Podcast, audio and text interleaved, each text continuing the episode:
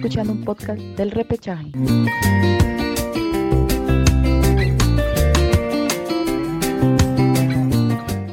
Hola, ¿qué tal? ¿Cómo están? Mi nombre es Gabriel, estoy aquí junto a Marcelo, Joel, Alejandro y Daniel. Nosotros somos El Repechaje y estamos en un nuevo programa, en un nuevo podcast. Y en esta ocasión, pues les vamos a hablar de una nueva fecha, ¿no? Del torneo clausura del fútbol peruano, donde les vamos a contar sobre todo los partidos importantes, ¿no? Y empezamos en todo caso con el partido pues recién, ¿no? Hace un par de horas que que acaba de, terminar, ¿no? El partido entre Universitario y Sport Boys, ¿no? Que se jugó en la cancha de Villa El Salvador, donde ha sido pues victoria, ¿no? Victoria crema por 1 a 0. En el final, ¿no? Faltando tan poquito, la U termina sumando tres puntos importantes que lo hacen soñar, ¿no? Y mantener ahí la expectativa de por qué no, pues, ¿no? Pelear por este título, por este campeonato de del torneo clausura. En todo caso, Daniel, ¿cómo estás? ¿Cómo viste este partido del conjunto Crema? Oh, bueno, buenas, buenas noches con todos los oyentes de, este podcast. Bueno, Universitario lo vi desde el comienzo bien decisivo. Eh, estos dos últimos partidos Universitario ha estado jugando bien, tanto la volante como Poli creo que se han sabido acoplar. Sin embargo, en este partido ha sufrido mucho la falta de su 9, que es Alexander Zúcar, que recordemos que fue expulsado el partido pasado por una amarilla sacada. Y bueno, sabía que Universitario lo ha sufrido bastante y fue la razón por la que en el primer tiempo no, no pudo concretar, a pesar que fue, eh, el primer tiempo fue ampliamente superior la U. El Boys tuvo unas cuantas oportunidades por ahí para, para bien marcador, pero no, no llegaron a incomodar tantos y Universitario en este partido ha, demostrado de que, poco a poco ya está entendiendo la idea de jugar con Panucci. El clásico, como, se me, como, como lo menciono, es, ha sido una forma en la que Universitario ha levantado cabeza y Universitario se ha puesto en la pelea por el título de clausura. ¿no? Recordemos que, que tiene rivales como Grau, Melgar, Cristal, hasta el mismo Alianza, que que, que, algunos con partidos con menos partidos, otros con puntajes más arriba, que lo pueden complicar, ¿no? Pero este universitario está demostrando que puede ser un candidato, aunque yo no, aunque yo creo que para Universitario eh, Clausura está casi perdido, pero igual, ¿no? Igual esta inyección de, de, confianza que es ganar último minuto, que también fue resultado de la garra crema, le ayuda mucho en lo anímico. No, precisamente creo que esa victoria no importante en el clásico, ¿no? Ganarle al compadre en la fecha anterior, pues termina por darle esa confianza al conjunto crema, como bien lo decías, para lograr este, tres puntos importantes, sobre todo sobre la hora. En todo caso, eh, lanzo la pregunta sobre la mesa, a ver este, quién se anima a responderme. Este, este voice, este Sport Boys, más allá de los problemas eh, económicos que puede estar atravesando, los problemas del tema dirigencial, realmente demuestra hoy por hoy que es un equipo también duro de vencer, que quizás no merecen en la posición donde la que se encuentra. ¿Qué creen? Este Sport Boys, recordemos el partido pasado en el empate eh, casi como un triunfo contra Ayacucho, ¿no? Que puede ser que, eh, que, sea el colero de la tabla, sin embargo, sumar un punto de, visita para el Boys ha sido, ha sido una hazaña enorme, ¿no? Y también recordamos que el Boys viene también de remontadas, ¿no? Como el caso de contra AET, ¿no? En, el mismo escenario, Villa El Salvador. Y bueno, este Boys, si no tuviera los problemas dirigenciales y si tal vez tuviera más plantel, creo que podría luchar más arriba tal vez para una sudamericana le podría casar tranquilamente, pero este Boys tiene mucha garra, mucho coraje y eso lo demuestra mucho eh, su equipo, ¿no? En este caso también hay un gran trabajo también de los líderes, líderes o referentes del plantel, que a pesar de la difícil situación en la que está el Boys, tratan de sacar adelante, de animar al equipo y todo eso, ¿no? Y todos estos, estos factores están sumando mucho para que veamos al Sport Boys como un equipo luchador que a pesar de los problemas puede, demuestra que, está aquí, que está presente y que quiere de alguna manera luchar en este torneo. Sí, sí, yo creo, disculpen muchachos, ¿qué tal? ¿Cómo están? Un gusto estar nuevamente con ustedes y con todos los, que escuchan el programa. Eh, yo creo que Boys es un equipo, como bien dice Daniel, eh, muy aguerrido, muy luchador. Estuvo nada de, de arrancarle un empate universitario que venía bien de ganar el clásico de fútbol peruano. Y, bueno, eh, creo que planteó un partido para incomodar al universitario, sobre todo. Un partido para hacerle friccionado. Eh, que creo que se, se, guerreó más de lo que se jugó el partido. Por eso creo que un partido donde, donde la domina más el primer tiempo y el segundo fue un poco más de, de Boys. Eh, sobre el final estuvo más incisivo Boys, generando jugadas que pudieron haber abierto el marcador, sobre todo uno en el tiro de esquina donde hubo hasta tres remates que pudieron eh, impactar en la defensa universitario, que algunos pedían que era penal, pero le impactan en el, en el pecho de Novik.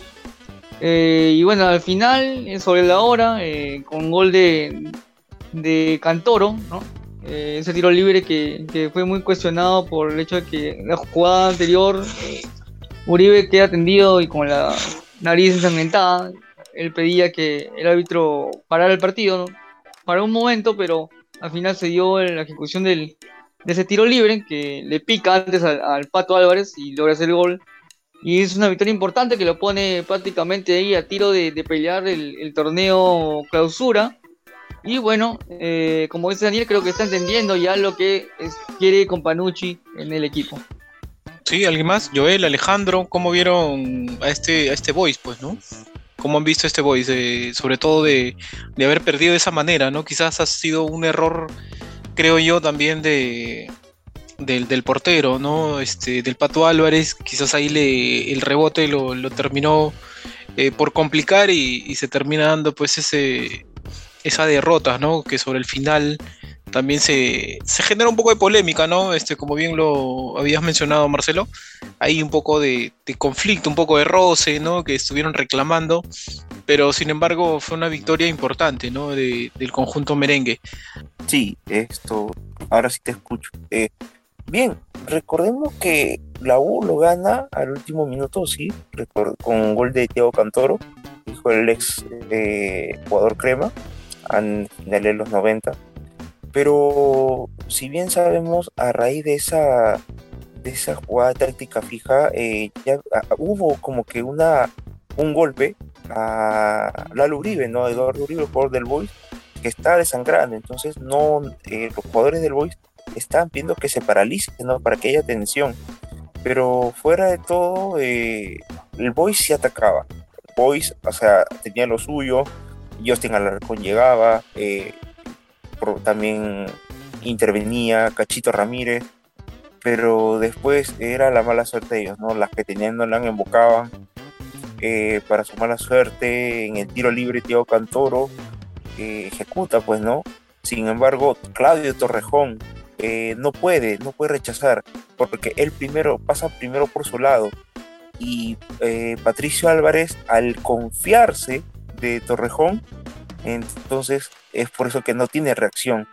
Y ahí llega a introducirse el balón al arco, ¿no? Así que bueno, eh, siento que el que mete gol, el que mete gol gana. Así ha sido el partido. más allá de la fricción o de lo que han podido demostrar ambos equipos, pero en este caso Boys, que está por una situación que a nadie se le desearía, ¿no?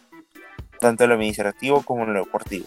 Así que hay mucho que mejorar para el cuadro porteño si no de lo contrario, eh, no estaría agarrando puestos de torneos internacionales.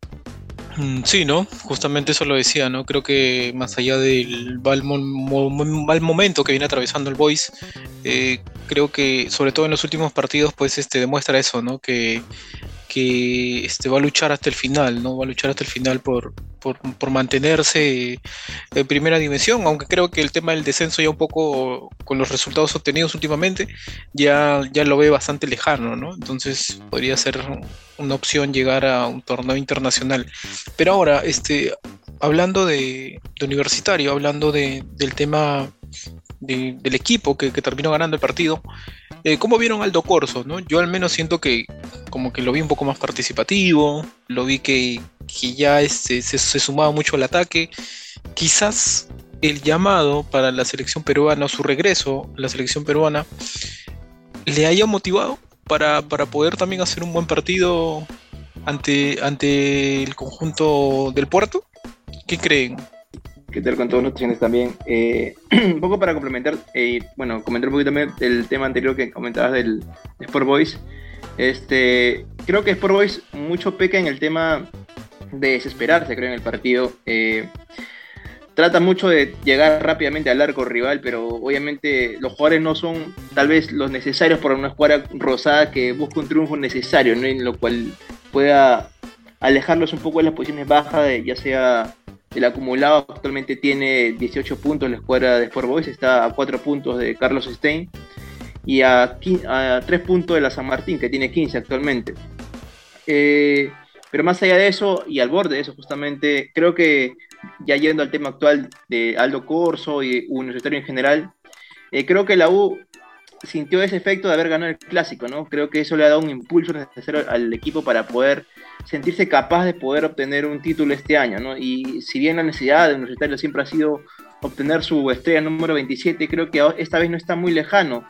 La U está ahí peleando fuertemente para poder conseguir justamente campeonar el clausura y, y quién sabe enfrentar a Melgar al equipo en la final, ¿no? Aún tiene obstáculos muy fuertes como es tal el escuadra de Sporting Cristal y Grau que justamente está sorprendiendo a todos y está consiguiendo triunfos necesarios también para estar ahí arriba peleando en, la parte superior. Pero creo que la U justamente, cada jugador de la U ha, tenido ese impulso, ¿no? De ganar un clásico y sentirse que sí se puede y eso ha hecho que el equipo hoy lucha hasta el final y justamente un gol justamente de Thiago Cantoro, un jugador que a, mi criterio personal es mucho de mi agrado, me parece un delantero calificado para ser nueve del equipo y que bueno, que bien tuvo su oportunidad el día de hoy y que notó un gol. Sí, así es, ¿no? Este Daniel, ¿cómo viste tú a Aldo Corso, pues, no? El día de hoy. Mira, yo Aldo Corso desde, bueno, desde el comienzo de clausura yo lo vi a un nivel muy bajo, pero desde, desde el clásico y su, y su participación creo que ha avanzado mucho, ¿no? Y también hay que recordar que Aldo Corso, eh, bueno, este triunfo que, que el clásico ha muy, muy, muy motivador en la parte anímica, le ha ayudado mucho a alzar su nivel porque se le dio muy participativo. Igual en este partido contra el Sport Boy, vimos a un Aldo que buscaba constantemente la banda, buscaba desbordarse, algo que tal vez le cuesta mucho, no, tal vez no, es mucho de sus características eh, el tema de regatear, de, y tampoco, el, tampoco los centros, pero igual intentó mucho, intentó bastante esa banda, lo tuvo loco al lateral, al lateral de, del Sport Boys. Y Aldo, bueno, y Aldo hay que recordar que es un jugador de selección, ¿no? que ya tiene varios procesos con, ya desde la era Gareca. Y obviamente en este partido eh, Aldo hizo gala de su experiencia, tanto para mantenerlo. Lo que yo le pedía siempre a Aldo Corso es que de que ese rendimiento que tiene con la selección lo pueda trasladar a universitario. Algo que en los últimos partidos recién lo puedo ver y eso es algo destacable para él, ¿no? Y esperemos de que le vaya, de que le vaya bien tanto en, la selección y en universitario. Ojo, ojo, chicos, que Aldo Corso, si es cierto, este hizo un buen partido hoy. Eh, va a estar suspendido para la próxima fecha porque sacaron a María la tarde de hoy y no va a poder ser tomado en cuenta por Companucci. Así que lo más seguro es que pueda ingresar por ahí ese Piero Guzmán, que justamente ingresó por él eh, los últimos minutos, justamente aprovechando ese tiro libre de, de Cantoro, que muchos pensaban que iba a ser un centro y al final terminó siendo un remate de él. Pero bueno, me parece que Corso, como bien hablaban aquí los compañeros, eh, ha alzado su nivel.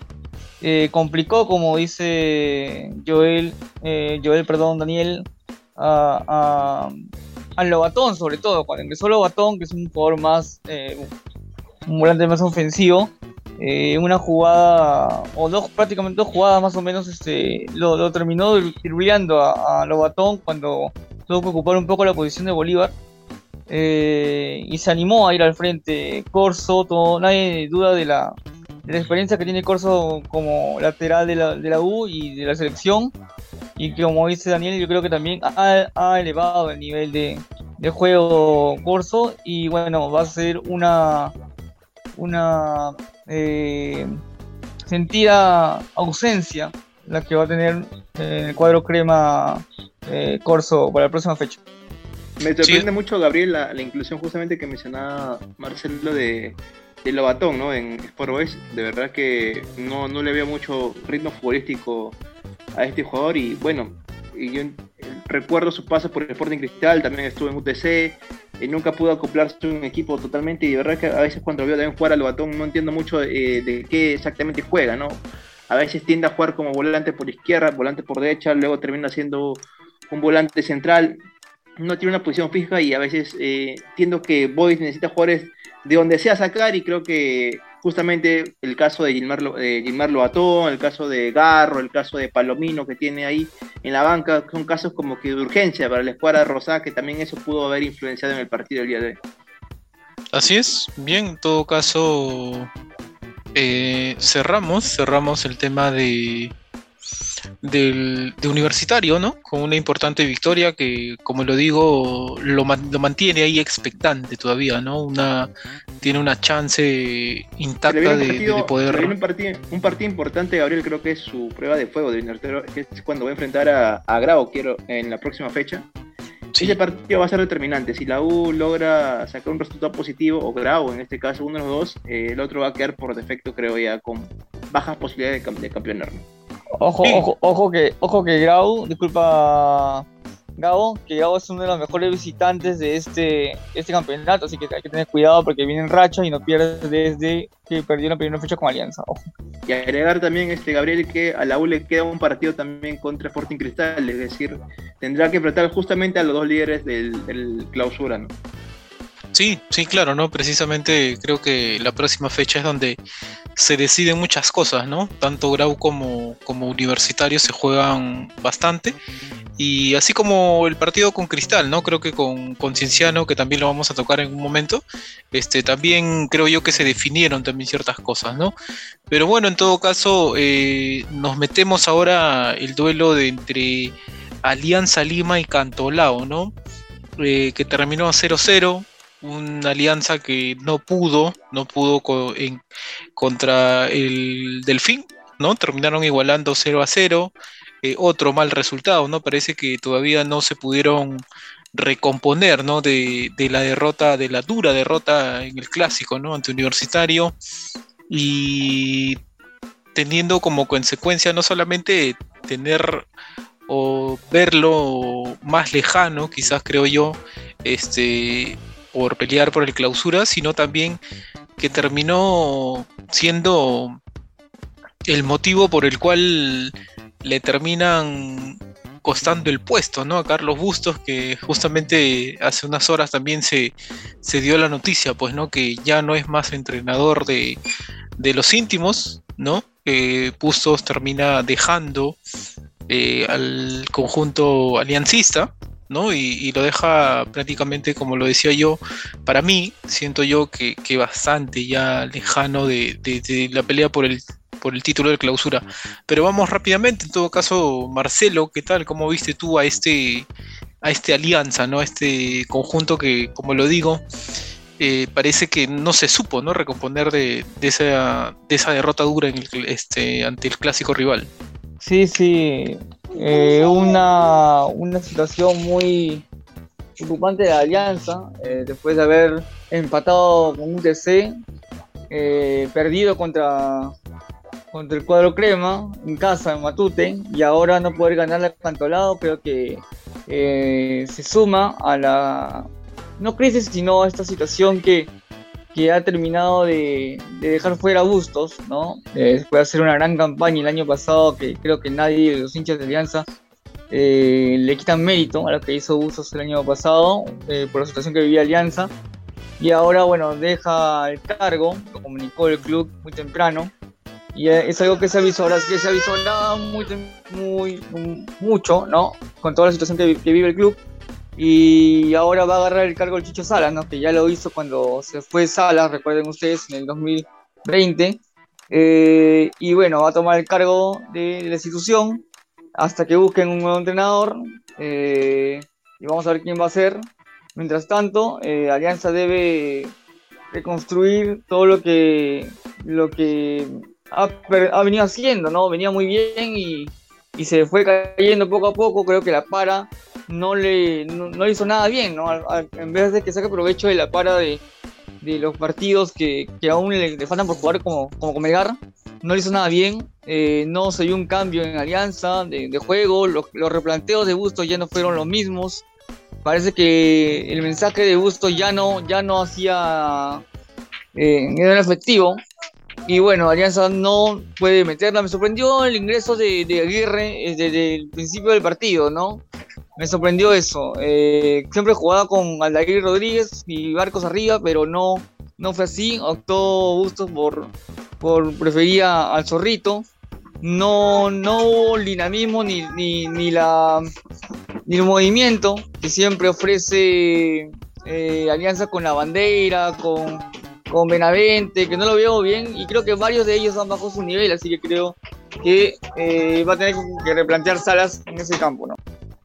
Así es, este, a tu parecer Alejandro, ¿cómo viste a este conjunto de, Alianza Lima, no? Siento que, que quizás eh, no tuvo esa profundidad, ¿no? Que sobre todo en los primeros partidos lo tuvo, eh, las pocas chances que tuvo también las desperdició, ¿no? Y aunque también el Cantolao se plantó bien, ¿no? Yo creo que, que también hizo un buen partido, ¿no? Creo que hasta que a Cristal también le complicó en un primer momento. Y, creo que hoy por hoy este Cantolao, pues eso, esos equipos, ¿no? Que, que así nomás no, no lo vas a vencer, ¿no? Sino que vas a tener que, que pelear bastante fuerte. ¿Cómo lo viste tú? Y sí, Cantolao demostró una vez más que es la escuadra que a, a los grandes clubes del Perú eh, le da siempre pelea, más que nada este año. Y es que en este caso no fue la excepción, justamente Alianza Lima creo que sigue teniendo los mismos problemas de siempre. Eh, una escuadra que se desespera demasiado por ir al ataque, una escuadra que quiere encontrar el gol rápidamente, pero no lo encuentra. Y por más que ponga muchos delanteros, ponga extremos totales en su esquema táctico, eh, la tropeza puede llamarse o la desesperación, yo siempre denomino en ese, en ese término, hace que Alianza peque de no, no notar gol y desesperarse. Y al momento de desesperarse, más hace que el gol no llegue y así culmina un partido en el cual incluso en los últimos minutos se vio como Pablo Hurtado desperdició un, tiro libre de manera escandalosa, ¿no? incluso enojando a los propios hinchas blanqueazules. Pero más allá de eso, eh, comparto también lo que mencionaba Marcelo acerca de que ya la idea de Bustos estaba un poco desfasada. Y bueno, veamos quién va a ser el nuevo técnico ahora futuro Alianza Lima. Un técnico esperamos que le den la oportunidad de poder él mismo armar el plantel y él mismo hacer su táctica y no dejarse influenciar por la dirigencia, no dejarse influenciar por jugadores como Jefferson Farfán, tal vez que incluso querían jugar en el partido y que tal vez no se deje influenciar por la plantilla actual, que entendamos todos, sabemos que quieren ser unidos, aparentar externamente que son unidos, pero internamente está la plantilla quebrada. Así que veamos cómo le va ahora a la escuadra blanca azul y que por lo menos termine luchando una, un puesto para Copa Libertadores que por el momento se le ve un poco lejano, ¿no? Así que veamos si Alianza puede mantener ese, ese último tramo de esta clausura ahora al mando del Chicho Salas. Sí, bien, ¿no? Precisamente yo mencionaba que el, el, empate a Alianza para mí creo que realmente lo, lo, deja un poco marginado ya por, por la pelea de, del torneo clausura, ya que está a seis puntos del, del puntero, ¿no? Que es Cristal. Eh, y creo que con esa diferencia mmm, quizás no es tan grande, pero siento yo que, que, es bastante complicado, ¿no? Sobre todo un Cristal que también viene este, logrando triunfos importantes hasta el momento, no ha perdido, ¿no? Entonces creo que eso es lo que más le complica. A tu parecer, Daniel, ¿crees que esta alianza realmente ya no está? ¿Ya, ya no ya quedó al margen de la pelea por el título de clausura?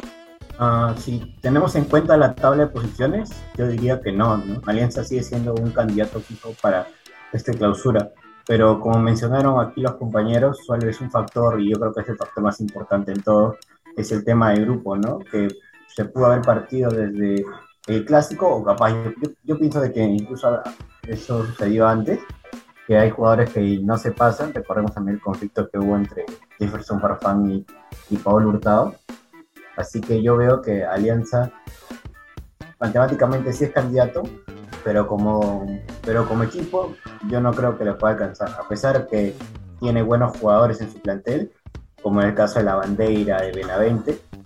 Y bueno, en este caso creo que Alianza puede tal vez apelar a lo que, a, tal vez tal vez a traer, no sé, entonces se me ocurre a Pablo Bengochea, podría ser una opción. Incluso he escuchado un rumor ahí que posiblemente vuelva al equipo blanquiazul. Pero yo creo que Alianza ah, ha, perdido mucho ya desde, desde antes, ¿no? Tengo ahí una, información, Daniel, de que Alianza está, bueno, ha enviado ya este, unos contactos, o ha iniciado contactos con, con Sebastián Becasese, pero no estoy muy seguro de la información, solamente lo he recibido como en formato rumores, dado que eh, el técnico argentino ahorita actualmente ya se quedó sin contrato, ¿no? Con su club eh, que dirigía, que era el Defensa y Justicia, así que es el técnico que está por ahí tratando la diligencia de poder contactarlo.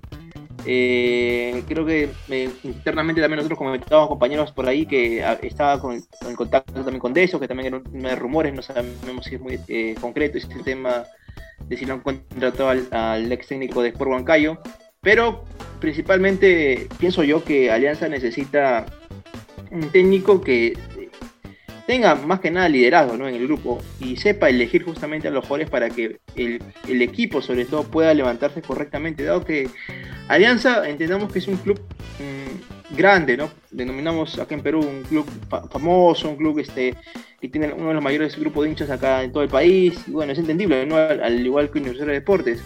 Pero ya de hace bastante tiempo Alianza mucho, mucho influye el tema de, de que si yo juego bien un partido, eh, por jugar bien ese partido, bueno, ya, ya soy candidato a cualquier cosa, no soy candidato a ser seleccionado, soy candidato al título, y creo que Alianza no termina de entender ese, ese detalle, ¿no? De que si ganas un partido no eres favorito para nada, tienes que ganar una temporada completa. Y creo la última vez que Alianza cumplió a cabal esa indicación fue cuando Pablo Bencolchea fue técnico de Alianza Lima. Y recordemos aquella vez que Alianza ni siquiera jugaba bien, jugaba incluso al ratoneo, como se le denominaba. Pero con todo y eso, Alianza defendió su idea y hasta el final y ganó todo lo que tuvo que ganar y fue campeón. Esta vez creo que con Bustos no pasó eso. La temporada pasada bien o mal, Bustos tuvo la suerte de tener una escuadra potente, podríamos decirlo, sumado al, en ese momento Jefferson Farfán, que cuando entraba a cualquier partido marcaba gol. Eso influyó mucho a Alianza y Alianza al final terminó siendo campeón. Esta temporada no hay eso. Tenemos un Barco que es muy lento, tenemos un Aguirre que en ciertos partidos es efectivo, en otros partidos desaparece totalmente, un Alder Rodríguez que hasta ahora no marca goles, y así tenemos un Benavente que se esperaba mucho de su llegada a Alianza Lima, no ha aportado lo que se ha querido. Y bueno, tenemos muchos casos similares en Alianza. La defensa de Alianza también muy comprometida, no ha sido la defensa que se esperaba. Eh, Marcelo lo comentaba en podcast pasados que hay, defensas incluso que ni siquiera son tomados en cuenta en, en el primer equipo.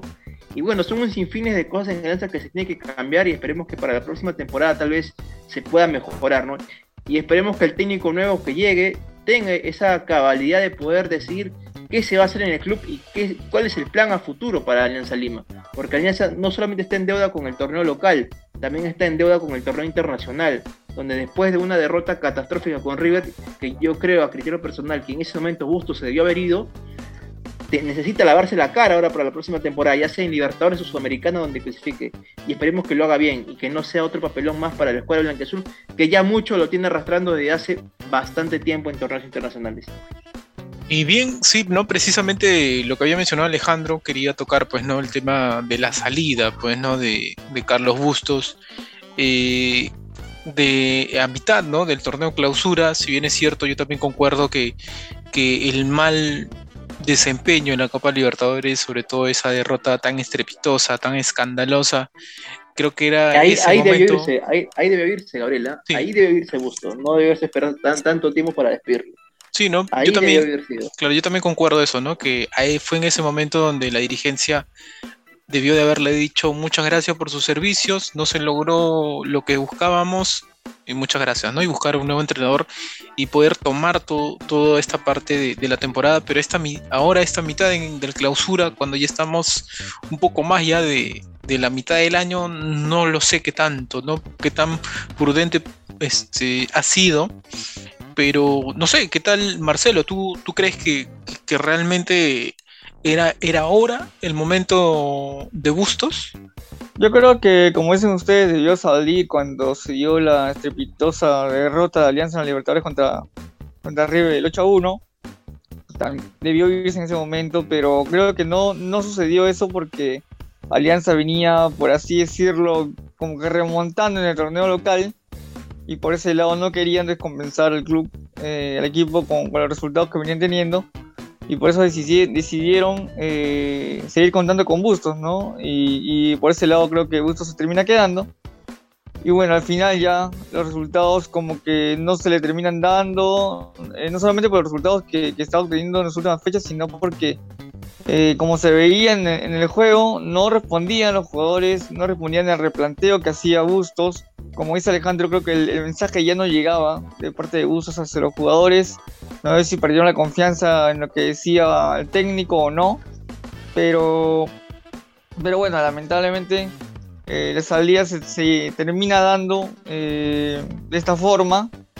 Eh, y, y creo que, que en cierto aspecto, bien para el entrenador que llegue, ¿no? Porque eh, va a poder tomar este equipo, eh, conocer este equipo, lo que reste ya prácticamente el campeonato, que no sabemos si va, va a llegar ahora o va a van a esperar que se dé el final del torneo para que puedan tomar decisiones si llega el entrenador.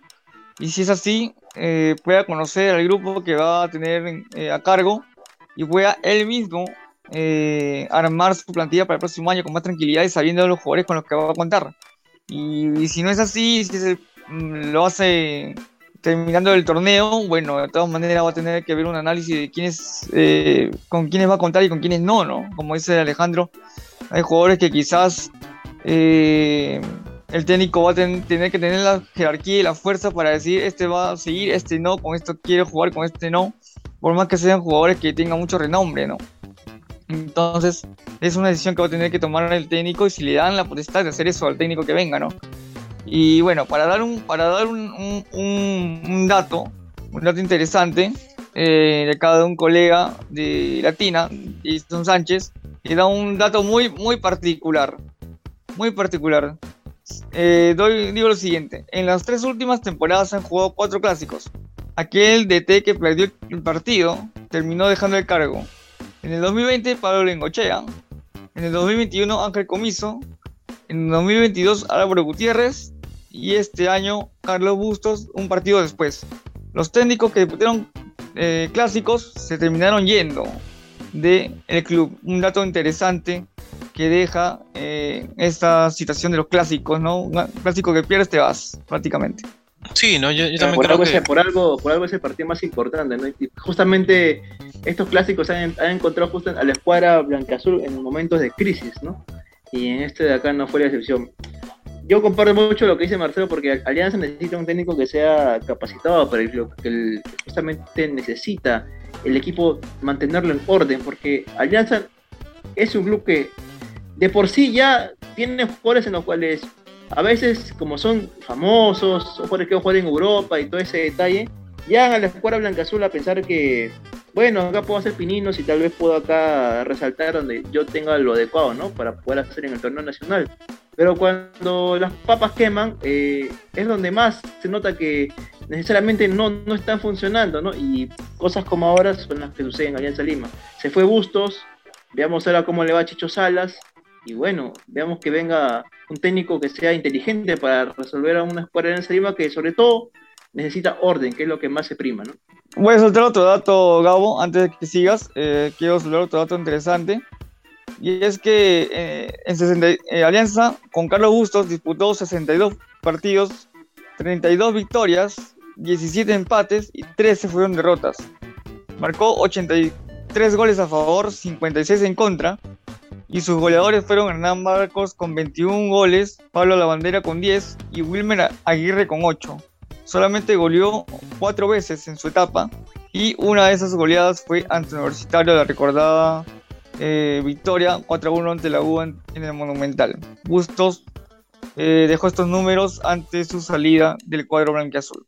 Sí, no, yo creo que ahora, según lo que tengo entendido, el Chicho Salas va a tomar este la posta, no va a tomar las riendas de, del primer equipo hasta que se, se consiga, ¿no? Hasta que se encuentre un nuevo entrenador. Para mí, yo creo que con esto, eh, quizás la, para la dirigencia, o mejor dicho, ¿no? Para el fondo blanqueazul, tal cual, eh, ya no piensa tanto en, en, en, el torneo, ¿no? En esta temporada, sino quizás ya está pensando en la próxima, a mi parecer, ¿no? Porque siento yo que dejar el, el equipo así cuando todavía eh, estás ahí en mitad del torneo clausura, ¿no? Y que sacar al, técnico y traer otro y que de nuevo vuelva a armar un equipo, yo creo que el, por el tiempo me parece a mí muy corto, ¿no? Si, si el entrenador que venga y lo hace genial, pues estupendo, ¿no? Pero yo siento que ya el tiempo le va a quedar muy corto, ¿no? Entonces, este, para el técnico que venga. Entonces yo siento que eso eh, es, una, es un indicio para mí que, que para el para el fondo blanquiazul ya lo dan por, por hecho que, que no, no van a, lograr pues, ¿no? el título del, torneo clausura. No sé, ¿cómo lo ven ustedes? ¿Realmente puede ser eso? Que, ojo que hoy, hoy habló Bellina, hoy lo, entrevistaron en Ovación y decía que el tema de, de la salida de Bustos sea justamente por el tema del resultado, ¿no? Que no, que se había tomado la decisión Bellina con la dirigencia y que esta situación de la salida de Bustos no tenía nada que ver la, el fondo blanqueazul. Bueno, en palabras de Bellina, obviamente eh, y, que van a, Están esperando un técnico justamente que tenga jerarquía, que, que, tenga ascendencia sobre el plantel y que, y bueno, por ahora le han confiado eh, el cargo a Chicho Salas. Y también, justo cuando Alejandro mencionaba, y ya mencionaba, acerca de los posibles este, técnicos que pueden llegar a Alianza como, como Decio, uno que también se boceaba bastante es el nombre de Peirano. Recordemos que Peirano hizo una muy buena campaña con Manucci el año pasado.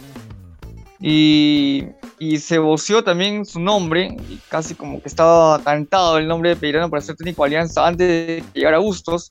Recordemos que no, eh, si es que se quedaba Alianza en primera división, como se había dado el hecho de que bajara a segunda división Alianza, al final no fue así pero para que si es que se quedaba, eh, si no pasaba nada con Alianza en ese, en ese año, en el 2020, eh, tras la salida de Salas, uno de los candidatos iba a ser justamente Peirano para agarrar el buzo blanqueazul. Al final no, se dio lo que todos ya conocemos y decidieron contratar a Carlos Bustos. Y todo ya, la historia es conocida lo que sucede con Alianza después, pero también ahora se rumorea un poco la llegada, la posible quizá llegada de Peinado también como técnico Alianza se sondea, ¿no? Por así decirlo.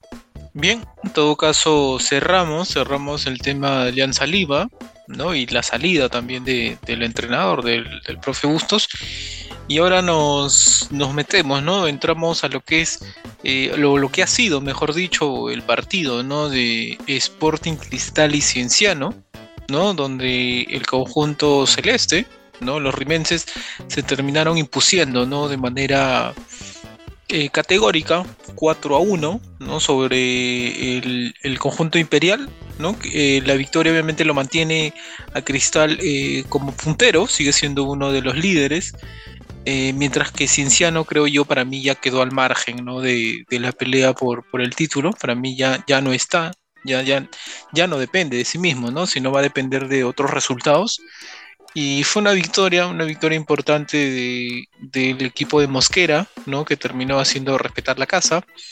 Y, al final de cuentas, en, líneas generales, creo yo que, Cristal hizo un buen partido, también el rival se lo permitió y terminó ganando pues este de manera así abultada, ¿no? ¿Cómo lo viste tú, Alejandro? Una escuadra de Sporting Cristal que al borde hay que resaltar del pésimo estado del campo de juego el día de hoy eh, planteó un buen partido. Eh, creo que la escuadra de Mosquera hoy día sí supo saber cómo jugar lo que necesita Sporting Cristal, lo que el hincha quiere ver de la escuadra cervecera. Y bien, eh, un cienciano también por su parte, que prácticamente todos los ataques que le hizo Sporting Cristal le llegaba con peligro de gol al arco, y eso se debe también a la mala defensa que puso justamente el técnico de Cienciano Begivani, y más allá de eso, creo que no hay mucho que comentar. Eh, Cristal hizo lo que tuvo que hacer, que era ganar. Y bueno, se tuvo los tres puntos y un tanto resaltante, y dos datos resaltantes creo yo, es que sinceramente me gustó mucho la actuación de Sandoval. Y en Sporting Cristal eh, se reencuentra con el gol después de varias fechas, ya que no había notado goles en Sporting Cristal, sino en la Universidad, San Martín, que es el caso de Joffre Escobar. Así que más allá de eso, creo que un buen triunfo para Cristal, lo siguen manteniendo en la cima y esperemos que Cristal pueda seguir, ¿no? Yo a criterio personal siempre digo, para mí Cristal ha tenido partidos demasiado flojos y tal vez este año no, merecería campeonar, pero a veces del merecimiento no se campeonan. A veces la suerte también influye mucho en el tema de un campeonato. Así que veamos si la de Deportes Cristal, al mando de Roberto Mosquera, puede conseguir ese ansiado título que tanto desea.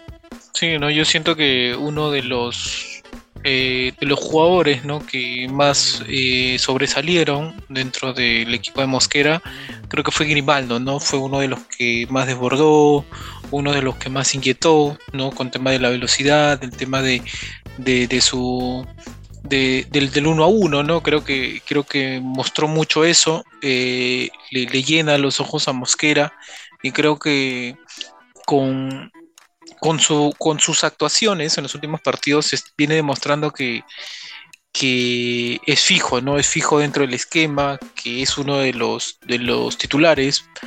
Y, y también Ávila, ¿no? Creo que Ávila hoy marcó también, ¿no? Se marcó un récord, ¿no? Terminó, o bueno, es el, dentro el quinto de los goleadores de la historia de Sporting Cristal, ¿no? Entonces, como lo decía, ¿no? Siento que en líneas generales Cristal hizo un buen partido, ¿no? También el rival también estuvo un poco flojo, sobre todo creo yo en el segundo tiempo, que es donde Cienciano más se desordenó atrás, ¿no? Y, eso eh, cuando Cristal tiene los espacios te, va a matar, ¿no? O sea, cuando Cristal tiene eso, cuando tú le das esa ventaja te, puede liquidar, ¿no? Y, creo que eso lo demostró el día de hoy. A tu parecer, Marcelo, ¿cómo, cómo, viste este Sporting Cristal, ¿no? Este equipo de Mosquera que a veces por momentos tiene partidos buenos, por, momentos tiene partidos malos, pero por ahí a veces también le, le acompaña como dijo también Alejandro, ¿no? Hace un momento, ¿no? A veces la, la buena fortuna, ¿no? De que a veces terminan consiguiendo los puntos, ¿no? ¿Cómo lo viste tú a este equipo de Mosquera? Justamente lo que decía Alejandro, ¿no? Creo que tuvo un poquito de, de esa fortuna que necesita ese Cristal para, para terminar de cerrar el partido, ¿no? Just, eh, yo creo que, Cristal Mosquera planteó un mejor partido. Y lo que no le funcionaba hace algunos partidos, lo que muchos le criticábamos y le decíamos, bueno, la U, la U, perdón, Cristal no, no, sus nueve no anotan, sus delanteros no anotan y esta vez fue lo contrario, ¿no? Ahora sí sus delanteros comenzaron a anotar, sus ofensivos comenzaron a, hacerse presentes en el marcador, influyeron en el partido y reflejo de eso se ve que, que, los goles que compitieron, ¿no? Fueron muy efectivos, un Cinciano que fue totalmente desordenado, más, ahí, eh, más aún cuando se queda con 10 jugadores con la expulsión de Rinaldi. Eh, y, muy desordenado atrás. trató de buscar en los primeros minutos Cinciano, pero no, no tuvo cómo. Sobre todo ya casi al final encontró el descuento, pero no le sirvió de mucho. Eh, Escobar que se reencuentra con el gol, se quita la sal. Creo que eso es lo que estaba buscando Escobar. Eh, el gol para poder sentirse con más confianza. Eh, apareció otra vez Ávila, como ya es costumbre marcar el Cholito Ávila, que, que siempre aparece en el marcador. Y también otra vez Hover, ¿no? que es fundamental, que se ha sentado ya prácticamente como titular en el equipo celeste. Y para no dejar dudas que los defensores también anotan, eh, como ya se ha sido una tendencia, Merlo también se hizo presente en el marcador y ya prácticamente sentenció el marcador 4 a 1, que le encumbra como el puntero del campeonato, peleando ahí palmo a palmo ese, ese torneo con, con Atlético Bravo, que también ganó.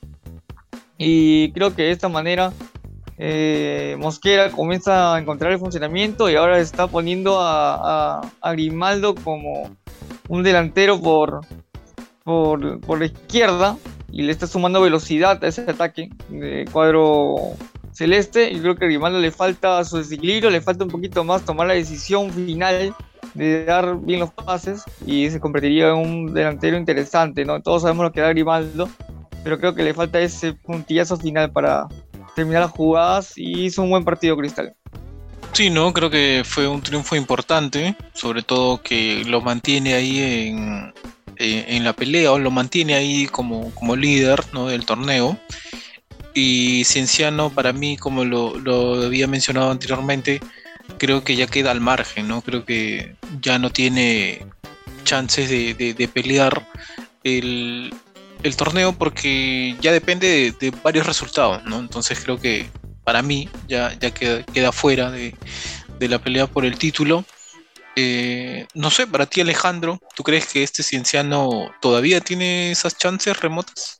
Bueno, las oportunidades, como mencionaba también Daniel en el bloque anterior, con, hablando de Alianza Lima, eh, está tanto para Alianza Lima, para Cienciano y para todos esos equipos, pero el, tema está en, que los principales candidatos en este caso son Sporting Cristal, Melgar de Equipa, Grau y último Universitario de Deportes. De ahí para atrás, Cienciano, Alianza Atlético, Alianza Lima, todos los demás tienen una chance pero muy remota, ¿no? Así que creo que está más peleado para eso, esos cuatro que indicaba al principio. Ojo, ojo que la próxima fecha Cienciano choca con Melgar en Busco. Yo creo que ese es un partido también muy clave para Melgar sobre todo. Y como dice Gabo, pues es que Cienciano quiere tener la ilusión de mantenerse por ahí en, la pelea, debe ganar ese partido y esperar que otros resultados se den, que caiga Cristal o que no pueda ganar Cristal, que no pueda ganar la U este, o que no puede ganar Alianza también. Este, así que creo que ese partido también va a ser vital para el cuadro de, Cusco, ¿no? Bien, en todo caso cerramos el tema de, de la victoria, ¿no? Sporting Cristal y ahora nos vamos pues a al triunfo, ¿no? Ese triunfo importante, categórico, pues, ¿no? Del Atlético Grau, ¿no? Que que no le pierde la pisada, que le sigue respirando la nuca a, los cerveceros, ¿no? Ya que también está ahí, es segundo, es el escolta, ¿no? De, los rimenses, que terminó ganando, pues, el conjunto norteño 3 a 0, ¿no? Le ganó al Ayacucho, que yo también lo veo prácticamente que está condenado, ¿no? Con el tema del, descenso. Y un Atlético Grau, pues, que sigue demostrando, ¿no? Que, que también jugando, jugando en casa, ¿no? En, en Bernal termina, puede lograr cosas este, importantes, ¿no? Y un triunfo eh, trascendental, ¿no? Como yo le digo, clave también, que lo permite estar ahí muy, muy cerquita, ¿no? Y, con la expectativa de, pelear por este título del clausura. ¿Cómo viste tú, Alejandro, a este conjunto del Atlético Grau? Lo veo con toda la fila del mundo, de verdad, un grado interesante que ha visto que tiene la oportunidad de campeonar, no quiere desaprovechar la oportunidad y está yendo ahí con todo. Un grado que intentamos que tiene jugadores muy importantes, como le decía ya en podcast pasado, tiene ahí a De la Cruz, tiene a Raúl Fernández, tiene ahí otros jugadores experimentados en la plantilla, lo cual hace que sea un club interesante y que sobre todo sorprenda, ¿no? Que esté ahí peleando el clausura y creo que eso se debe principalmente que supo sacar resultados en las primeras fechas de clausura, que si bien uno lo pasaba desapercibido, decía Grau tal vez no, no, no se pueda sostener, pueda simplemente caer en cualquier momento, ahora la escuadra de Grau está quedada la hora y no quiere perder nada de puntos, ni siquiera de local y menos de visita. Así que veamos qué tal va. Me, gusta mucho eh, este grado, la participación sobre todo de Ray Sandoval. Veo que es un jugador importante en este grado que desequilibra y le da una importancia a ese peso de ataque que necesita la escuadra justamente amarilla y naranja. ¿no? Eh, y veamos, veamos, Gabriel, qué tal le va a, esta, a la escuadra a ver hasta el final de este clausura, si es que puede sostenerse o tal vez ahí este partido determinante, como mencionaba hace un momento, contra Universitario de Deportes, lo baja totalmente de moral, ¿no? Porque justamente creo que el grado depende de eso, de la moral de sus jugadores y, de no sentirse amilanados por otras escuadras que tienen superior presupuesto económico en comparación de ellos. Sí, así es, ¿no? Un, Alejandro, un perdón, un Atlético Grau que que con sin mucho sin hacer mucho mucho ruido no termina metiéndose ahí pues en la pelea por el clausura. Hoy es una realidad porque realmente está ahí no entonces este como bien lo, habías mencionado el partido clave es universitario no a tu parecer Marcelo este conjunto de Acucho del peinadito Espina realmente cada vez eh, le va mucho peor, ¿no? Y no sabe de victorias, y sientes también que este equipo está condenado para irse a la segunda división. Exacto, yo creo que el cuadro de Acucho prácticamente está pronto a ingresar a UCI porque eh, le es muy complicado ya prácticamente salir de esa zona baja. Eh, no encuentra cómo, no encuentra cómo eh, ganar, cómo sacar puntos. Si quiere empatar, porque al menos hasta empatando sacas un puntito que te puede que te puede dar oxígeno, ¿no? Entonces, este, cada vez se complica más Ayacucho, se le hace cuesta arriba el torneo. Comenzó muy bien el, año en la Sudamericana y, ahí a poco se fue cayendo, se fue cayendo y ya no, ya no fue lo mismo. Los, los jugadores también, varios cayeron en su nivel. Techera también ya no fue el mismo de, principio de años, que era uno de los jugadores más, más representativos de este Ayacucho, eh, más desequilibrante pero un jugador no arma, no arma el, el, equipo completo, ¿no? Así que eh, hay rendimientos que han bajado bastante. Y después Atlético Grau, por su parte, creo que ha, ha, crecido bastante en su juego. Eh, entiende muy bien la idea del técnico. Creo que se veía bastante eh, lo que quería desde un inicio Grau con el profe, con el profesor que dije ahora a Grau ¿no? Y entonces con el profesor Álvarez. Entonces, este, yo creo que de local se, está haciendo muy fuerte, muy fuerte el cuadro de Grau. Sabe lo que juega, sabe lo que quiere. Y es por eso los resultados que tiene, ¿no? Entonces, por eso es el puntero de este, de este torneo, junto con eh, Cristal. Y le va a hacer pelea, le va a hacer pelea totalmente hasta el final, yo creo. Eh, ojo que solamente ha perdido un partido con Alianza, como lo venía anunciando hace unos programas atrás.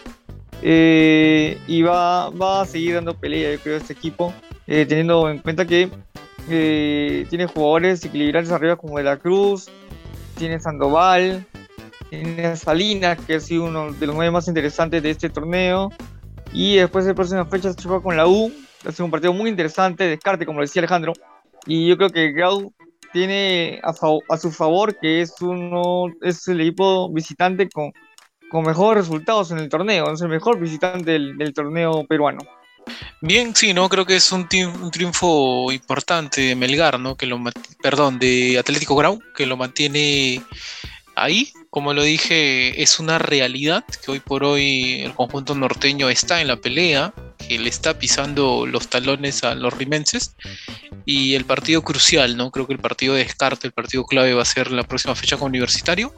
Pero bien, en todo caso cerramos este ese encuentro, ese encuentro del triunfo importante del conjunto de Grau y nos vamos pues no a Arequipa, ¿no? Donde Melgar terminó olvidándose, ¿no? Terminó dejando atrás esa eliminación de la Copa Sudamericana y terminó apabullando, ¿no? aplastando al municipal, al Deportivo Municipal y terminó logrando un triunfo categórico de 6 a 2 que lo mantienen ahí todavía con la ilusión de pelear por ese torneo clausura y mientras que un conjunto edil pues que la pasó muy mal, ¿no? Perdió de manera estrepitosa y que hasta el momento, ¿no? En las últimas informaciones se habla, ¿no? Que el profe Hernán Lisi habría dejado su cargo a disposición, ¿no? Se habría ya despedido de, de, su de sus dirigidos, ¿no? Y que ya eh, estaría o ya habría dado un paso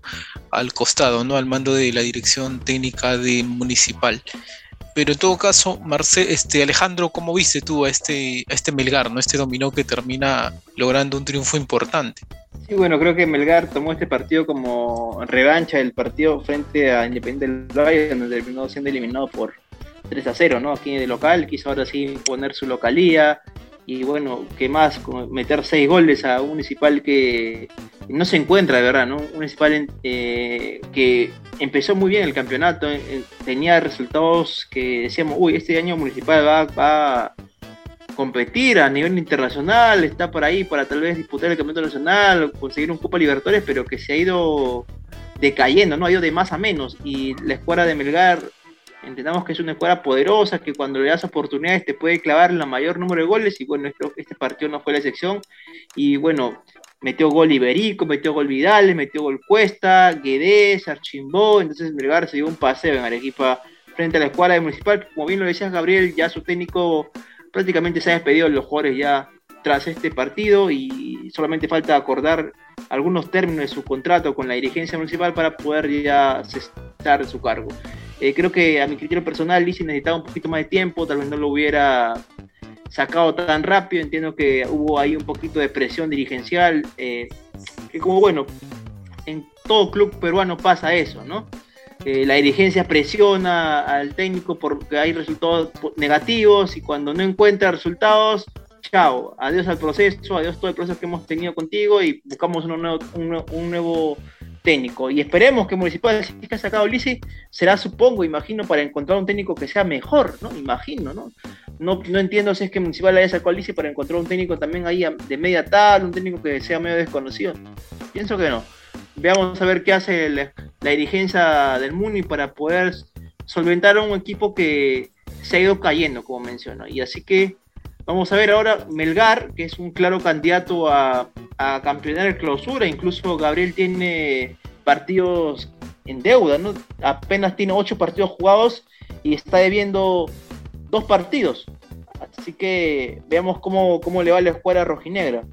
Eh, bueno, sí, ¿no? Creo que es un triunfo, creo yo, importante de, Melgar, ¿no? Sobre todo de manera categórica, como lo decía, ¿no? Creo dejó eh, ya de lado, ¿no? Cambió el chip muy rápidamente después de, caer eliminado, pues, ¿no? De, tres partidos, para corregir, tres partidos, para corregir la información. Melgar debe tres partidos todavía para poder incluso sumar más puntos. Tiene nueve puntos en juego, incluso se puede disparar en la tabla. Así que creo que las posibilidades de Melgar están ahí cantadas, ¿ah? Sí, así es, así es, ¿no? Yo, yo pienso lo mismo, ¿no? Sobre todo porque este está ahí, creo que estás a tres puntos, si no me equivoco, cuatro puntos de, líder. Sí, mm. creo, creo que incluso, bueno, si campeona, ya, bueno, no hay ni siquiera final, pero económicamente creo que no, no convendría mucho a la federación, ¿no? Conviene más que haya una final entre los equipos, pero veamos, ¿no? Si Melgar logra y por merecimiento gana el clausura también, bien por ella, y, el, campeonato se va a acabar tempranamente. Sí, ¿no? Precisamente en el anterior programa mencionábamos eso, ¿no? Que eh, la eliminación de, Melgar hace que, se meta de lleno en el torneo local, ¿no? Y, con eso le, metía más presión, pues, ¿no? A los punteros, ¿no? A tu, a tu parecer, Marcelo, ¿cómo lo ves? ¿Cómo ves a este conjunto dominó? Arrasó, arrasó completamente el cuadro de, Municipal. Muchos pensaban que después de la eliminación de Melgar de la Sudamericana iba a caerse totalmente el cuadro de, de la Ballén.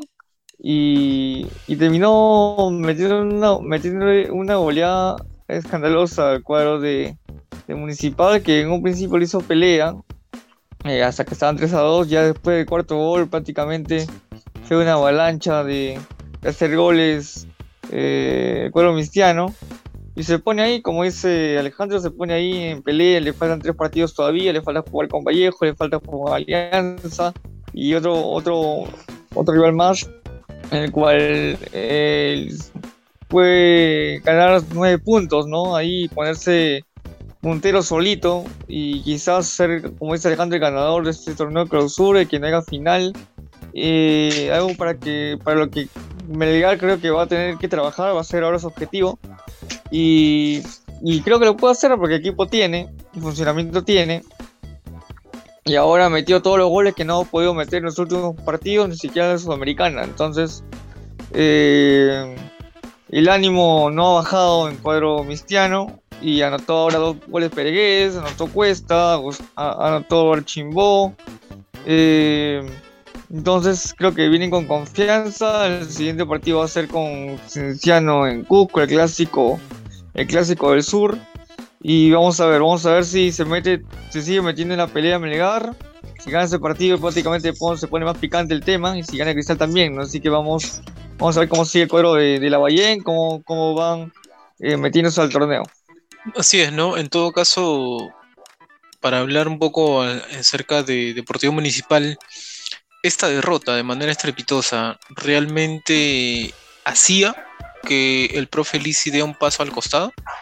¿O fue ya quizás una calentura del partido y que por el momento, por la manera como se perdió, simplemente ya dio un paso al costado? ¿O ustedes creen que era algo que se veía venir? Bueno, en mi opinión, Gabo, creo que la salida de Lisi ya prácticamente estaba cantada. Yo creo que se demoraron un poco en, eh, anunciar la salida de, de Lisi porque venía teniendo malos resultados. el torneo de apertura comenzó muy bien en el cuadro de, Municipal, com- comenzó a tener eh, victorias importantes, se puso en un momento puntero del torneo, pero después del partido con, con Cristal en el Gallardo, eh, se bajoneó totalmente, eh, ya no supo cómo reaccionar, se transformó en un cuadro totalmente irregular. Está en el puesto 10 con 14 puntos.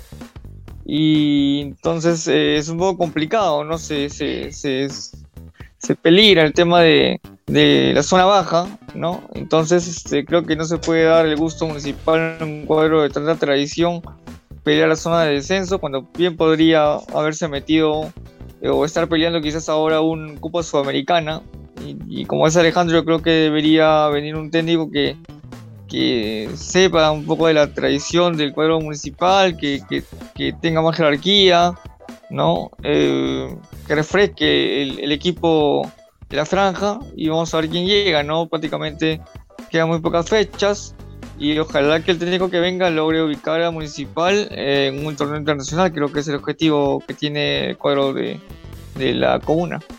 Comparto, Dale, Gabriel, lo que dice Marcelo, de verdad que, y también lo, que mencionaba al inicio cuando comentabas el tema municipal, que yo pienso que Lisi se fue, se fue del equipo porque intentamos que Lisi en, en el que mismo se ha despedido de los jugadores y se da a entender que la dirigencia es la que ha presionado a Lisi para que bueno se hubieran resultados positivos. El técnico se sintió la presión de la dirigencia al no conseguir resultados y bueno, terminó optando por un paso al costado. Entonces, no, no creo yo que hubiera sido la decisión adecuada. Hubiera esperado más tiempo a Lisi, le hubiera dado más oportunidades, incluso hasta que termine la temporada, porque Municipal, con Lisi mismo, al inicio consiguió buenos resultados. Creo que mucho influyó tal vez la idea que él está tácticamente enseñando a los jugadores que no se puede entender y que pienso yo que tal vez con una nueva temporada, nuevos jugadores se pueden implementando, pero creo que la desesperación más que nada interna, ¿no?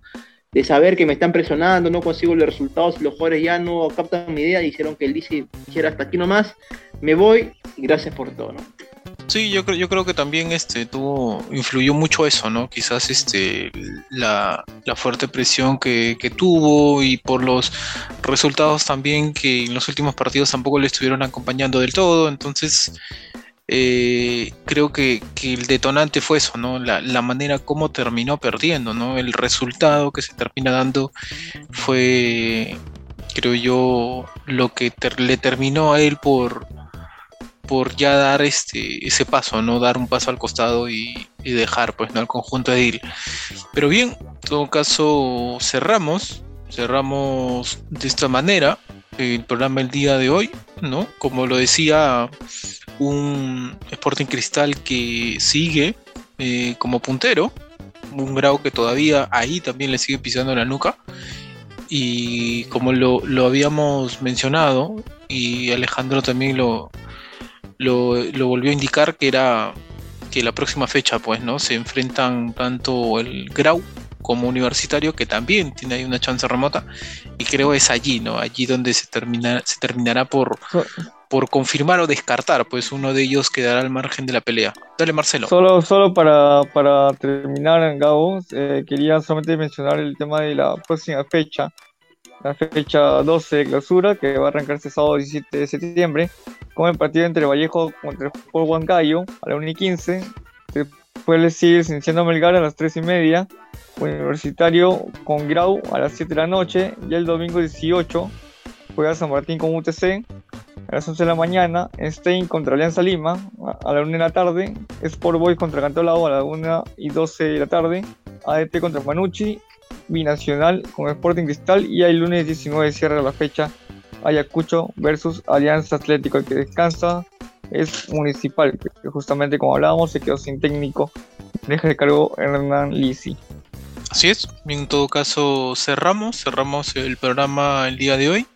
Sin antes, pues, ¿no? Recordarles que, que nos sigan, que semana a semana siempre le estamos entregando un nuevo programa, sobre todo lo que es el fútbol nacional, el fútbol peruano y el fútbol internacional, ¿no? De las principales ligas del mundo.